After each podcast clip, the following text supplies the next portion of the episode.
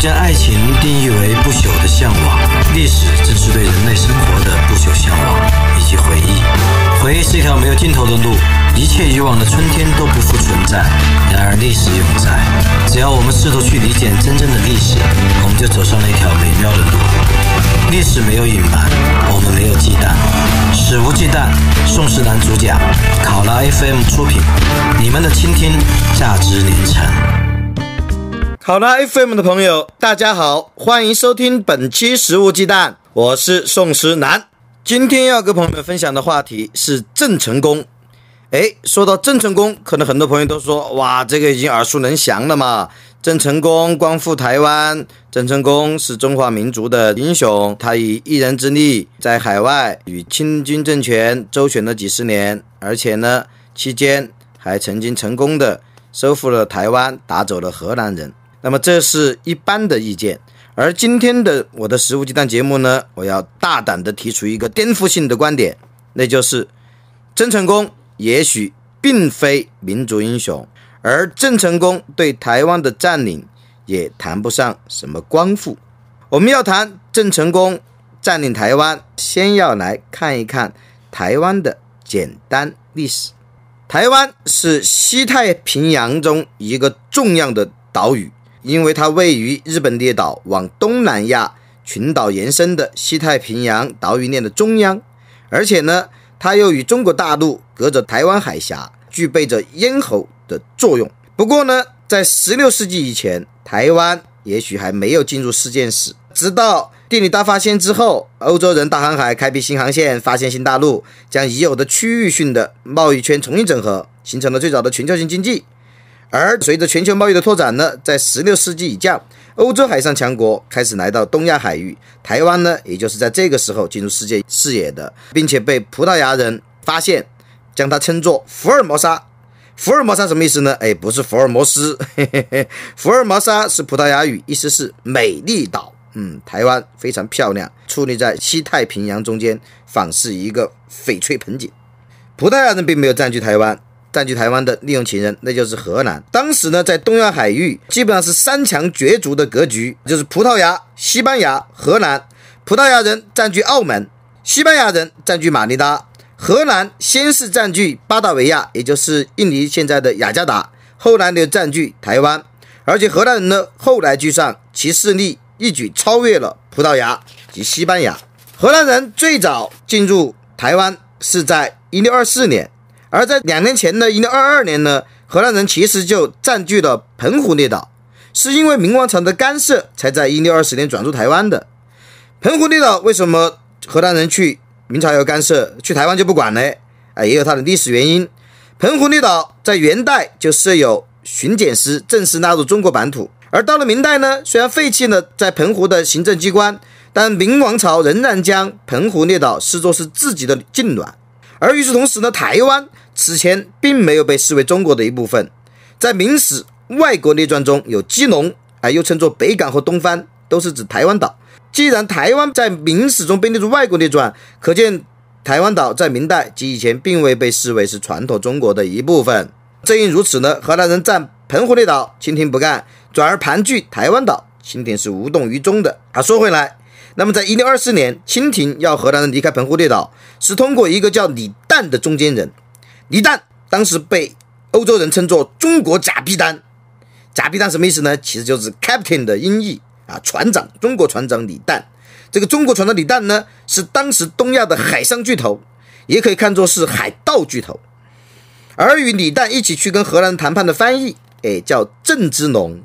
这个郑芝龙呢，正是郑成功的老爸。而且呢，郑成功的出生也刚好就在郑芝龙与荷兰谈判的这一年，一六二四年。郑成功是在日本长崎附近的平户出生的。郑成功的妈是日本人，叫西川松。郑成功的外公据说是个日本低级武士啊。有学者认为，郑成功的军事才能部分呢，可能是因为其外公的幼教。我们这儿先按下郑成功不表，我们先说他老爸郑芝龙。在跟荷兰人谈判的第二年，一六二五年八月，中国船长李旦去世了，郑芝龙呢成为其势力的继承者，从此在东亚海上迅速崛起。郑芝龙的主要基地有两大，一个是福建安海，这是郑芝龙的老家，郑氏在福建安海有很强的势力。另外一个主要基地呢是台湾诸罗，也就是现在的嘉义。一零二七年，福建遭遇可怕的饥荒，郑芝龙呢趁机就大量组织移民从福建到台湾，而这很可能是大陆最早大规模移民到台湾的开端。为什么福建人会有大量的移民到台湾呢？因为福建虽然气候不错，但土地红壤化啊，山地又多，不适合种粮食，而适合种茶等经济作物。在有清一代呢，福建的人均耕地还一直低于全国水平。啊，因为上述这几个因素，那么福建人常常苦于粮食不足，许多福建的老百姓必须靠渔业和海上贸易为生。郑芝龙能够组织福建移民到台湾，使自己的海盗集团人员得到了更新和扩充，还可以有效制衡荷兰在台湾的扩张。嗯，的确有战略眼光，不是简单的打鱼杀家、劫富济贫的海盗。组织移民的第二年，一六二八年，郑芝龙就收到明朝的招抚，成为游击，后来升为副总兵。他的海上集团呢，也从此带上了官商色彩，哎，比以前的纯海盗集团更有合法性与正统性。哎，给我一顶红帽子，嘿嘿嘿嘿，给我一个护身符或者一个动员令。郑芝龙与荷兰的关系呢，在十年间也是分分合合，有时协作，有时又以敌对。直到一六三三年，郑芝龙在金门南部的科罗湾击败了荷兰人，稍后又消灭了与他竞争不少年的海盗刘湘等等。于是呢，一统台湾海峡，成为台湾海峡的绝对霸主。郑志东这个人确实不简单，他的军事才能和组织才能都很强。他部下还有黑人军队，嘿嘿，这个没听说过吧？大概有三百多人的黑人军队。这黑人呢，是由澳门逃亡来投奔他的奴隶，据说都是天主教徒，非常骁勇与忠诚。啊，后面郑志东跟清军干，这黑人战死了不少。然后郑志东投降清军呢，黑人有两百多个也跟着他投降清军了。嘿嘿，在那个时代能够招募黑人入伍，可见郑志东海上集团的国际性。可是，一六四四年清军入主北京，给如日中天的郑芝龙一盆冷水。他也尝试了两年的反清复明，哎，打一打，甚至在一六四六年向日本幕府起师抗清。哎，当时中国这方面向日本这个要军队起师的活动很多啊。据一本叫《日中文化交流史》的书统计，明末清初累计有十七人士向日本幕府起师，其中郑芝龙起过一次，郑成功起过两次。当然呢，这十七次没有一次成功。一六四六年，郑芝龙向日本幕府起事抗清，幕府大佬知道郑芝龙在东亚海上的举足轻重的地位，因此呢，还专门开会商量。可就在这帮大佬们商量的过程中间呢，突然听到消息，嘿，郑芝龙降清了，呵 呵，那不是白白瞎吗？这个起事，郑芝龙的降清让他的儿子郑成功非常愤怒，据说当时把自己的乳棺都烧了，向南京方面摇摆，表示我要反清复明。他愤怒的同时呢，郑成功也看到不可多得的崛起机会，他在随后的这十多年时间里，先是整合了郑芝龙降清之外的残余旧部的势力，他打下了自己的亲戚郑连。郑彩在厦门的势力，然后呢，不断的在沿海地带乃至整个东南亚华人社区招兵买马，不断有人来投奔。短短的十年时间，郑成功已经一跃而身为绝对的替代郑芝龙之后的台湾海峡的海上霸主。这里我们可以简单讲一讲郑成功的经历。郑成功不是在日本出生吗？为什么后面反清复明呢？因为郑成功在日本度过童年之后，七岁左右就到福建读书了，后来考中了秀才。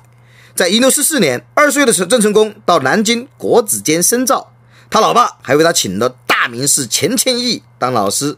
我们之前的节目也讲过，钱谦益和柳如是的诶闺中的趣话。就在一六四四年呢，郑成功到南京国子监深造的这一年，北京被清军攻破了。第二年呢，郑芝龙将郑成功引荐给明隆武帝，隆武帝很欣赏郑成功，嗯，说：“哎呀，我没有女儿，不然我就要把女儿嫁给你了。”而且呢，这个隆武帝还赐朱姓，嗯，就是国姓与郑成功。实际上呢，成功这个名字都是他给郑改的。之前郑成功的日本名字是福松，中国名字是郑生。那么从这以后呢，普通百姓都叫郑成功国姓爷，欧洲人呢也叫郑成功国姓爷，也就是国姓爷的音译。现在呢，一般都说郑成功是光复台湾的民族大英雄。我觉得这种说法也许值得商榷。郑成功出生在日本，是中日混血儿，哎，怎么是汉人的民族英雄呢？而且台湾此前从未属于中国，郑成功去占领台湾，又谈得上什么光复呢？郑成功之所以占领台湾，一部分是被清廷的迁建令逼的，啊，清廷在一六五二年首次颁发，然后又在一六六一年再次大规模强化颁发迁建令，要沿海的居民都后撤三四十里，而且于是大放火啊，据说厦门被烧了三天三夜，郑成功很难在沿海的海岸落住脚，所以他必须要去另外去寻找基地。郑成功此前的基地是厦门，在他北伐失败后也被清军攻破。加上后面的这个迁建令，他在中国大陆沿海一带的海岸线上很难落脚，所以必须要另辟新地。所以他去占领台湾，不是为了什么光复，而是为了打下一个基地。而他之所以要提出反清复明的旗号呢，啊，我觉得呢，也许有其政治理想的成分，啊，也许有不忘龙武帝恩情的个人成分，但是呢，竖旗帜招揽大陆乃至整个东南亚华人社区的追随者，以及表明自己不是粗鲁的海盗，而是有合法正统的政权。啊，这两个也许才是其争议。哎，竖旗帜招揽人，然后标榜自己的合法正统，那么这两个可能才是其反清复明的真实的意义。顺便说下，郑成功的反清复明，就算是真的，也主要基于对王朝的忠诚，而不是基于什么对民族的忠诚。在那个时代还没有民族主义的概念，虽然已经有民族了，但是没有民族主义。实际上呢？就据历史学者姚大力，他做过一篇著名的演讲，就提到过，宋代有移民，元代有移民，明代有移民，清代有移民。这些移民呢，主要是对旧王朝效忠，而非对民族效忠。否则我们就很难解释。比如说明明是外族统治的蒙元和满清，在覆灭之后，为何也有不少汉族移民？哎，如果是基于对民族忠诚，这些汉族移民干嘛还要去当元朝的移民和清朝的移民呢？所以呢，郑成功。他未必能算中国的民族英雄。郑成功占领台湾也谈不上是光复。说回来吧，我们还是继续讲讲郑成功本人及其一些八卦吧。郑成功这个人，据传教士的记载，身材匀称，皮肤白皙。这有点怪，因为郑成功的老爸郑芝龙是福建安海人，福建人般比较黑，但是呢，郑成功却比较白。这可能因为他是在日本出生并度过童年时代的吧。郑成功的外貌呢，看上去不像狠角色。但是他声音很洪亮，据说像狮子。嗯，然后性格呢也骄傲果决，甚至有点残忍。根据意大利的传教士、荷兰台湾总督以及当时沿海中国文人的记载，郑成功在杀大陆的沿海百姓的时候，与杀台湾原住民的时候同样无情。他也不是早死，因为他打下台湾没多久就死了，才三十九岁就死了。台湾在他手中说不定会比在荷兰人手中更倒霉嘞。荷兰人对台湾也有奴役。但这奴役主要是重税，尤其是人头税。荷兰人在镇压叛乱上也有过铁腕，但荷兰人一般不会滥杀。对于抗议者或不服从的人，不少时候他更喜欢的是烧房子啊！我看过不少史料记载，他把别人房子全部烧掉，但没杀一个人啊，并不说从未杀人，但很多时候他是烧房子，而不是大屠杀。而郑成功的铁血呢，要超过荷兰人。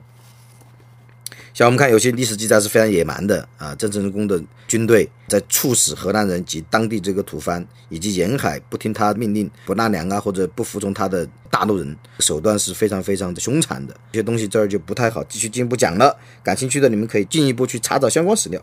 好，我们说回来，郑成功呢是在一六六一年四月进攻台湾，在第二年二月搞定，打跑了荷兰人。不过这也是惨胜。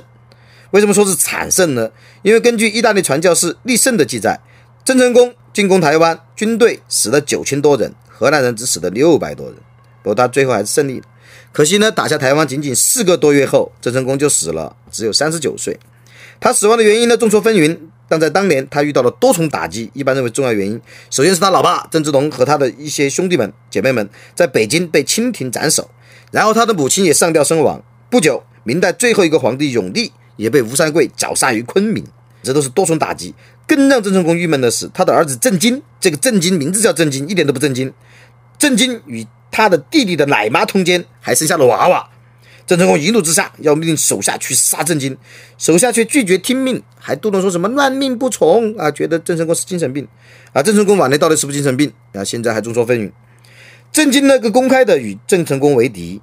我们来看郑成功的一生，他先是与父亲为敌国，父亲降清了，而他反清复明。他跟父亲就是敌国，在后面几年，然后呢，在自己的晚年又与儿子成为敌人啊！他跟老爸和儿子都是敌人，我都有敌人，不是我没有敌人，真是不走运。总之呢，在极度凄凉的心境下，甚至可能有一些精神疾病的状况下面，郑成功意外猝死，而他的海上帝国呢，海上王国称不上帝国，海上王国呢，也埋下了衰亡伏线。郑成功的不孝子郑经相当淫荡，前面说的跟他弟弟的奶妈通奸还生了娃娃。不过这个呢，也许有遗传因素的，或许遗传是他的爷爷郑芝龙。郑芝龙年少的时候，也因为搞郑芝龙老爸的小妾而被发现，逃到澳门。然后呢，到马尼拉，然后才到平复，生下郑成功。哎，郑芝龙也有搞他长辈女性的习惯，跟他的孙子郑经有点像。郑成功本人呢，虽然没有乱伦的记载，但是据说也比较好色。他就曾经要强娶一个传教士的女儿，荷兰的美少女，金发美女。然后这传教士苦苦哀求，还是没有成功。最后荷兰少女还是被郑成功强占了。郑经虽然和他的爷爷和父亲一样淫荡，但他远没有爷爷和父亲的才能。郑成功死后，郑经接手台湾，建立了所谓的东林帝国，主要呢也是靠一个叫陈永华的人的辅佐经营。陈永华就金庸《鹿鼎记》里陈近南的原型。啊，陈永华在台湾开发农业，建立屯军，又引入保甲制，兴办汉式文教，并建立起中原王朝式的官僚行政体系啊，贡献很多。不过，郑经能守台湾二十年，更关键的还不一定是陈永华，而是因为清廷攘外必先安内，当时还没有完全理顺大陆的统治呢。而且呢，清帝根本没把台湾当回事。像康熙就说台湾是弹丸之地，得之无所加，不得无所损。这倒的确是清帝短视呢。而当时的满清帝国呢，是内亚帝国，是大陆性格的内亚帝国，对港口不太重视。所以一开始康熙甚至根本就不想把台湾纳入版图。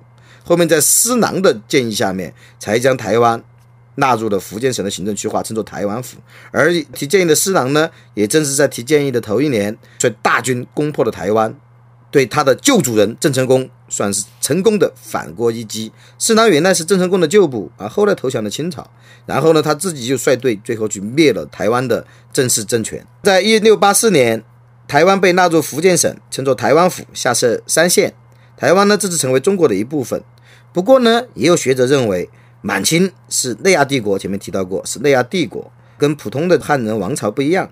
台湾与中国大陆一样，均是其征服对象。所以呢，从满清吸纳台湾这一史实中，是否能得出台湾自古就属于中国一部分的结论，还有待商榷。否则呢，成吉思汗很少，欧亚大陆的那么多地儿，嘿，也都自古都是中国不可分割的一部分呢。关于郑成功及其占领台湾的史事和评论就到这儿了，完全是个人观点，也是一个学术讨论。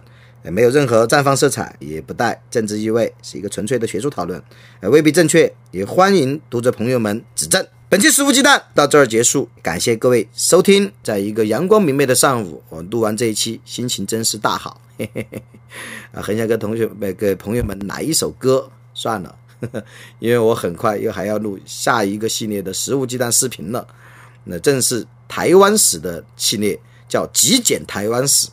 什么叫极简呢？就极度简约的台湾史，用大概六期的篇幅来讲一讲台湾从一六二四年荷兰人占领，一直到蒋经国去世，是一个大历史的框架，分六期，六期又分成三个部分。第一个部分步入近现代，从荷兰人占领一直到日本人退出台湾，啊，日本人也占领过台湾五十年。然后第二部分是蒋介石时代，第三部分是蒋经国时代。嗯，欢迎朋友们关注。嗯，大约会在下周这个四五推出。感谢各位收听本期食物鸡蛋，食物鸡蛋，我们不听不散，拜拜。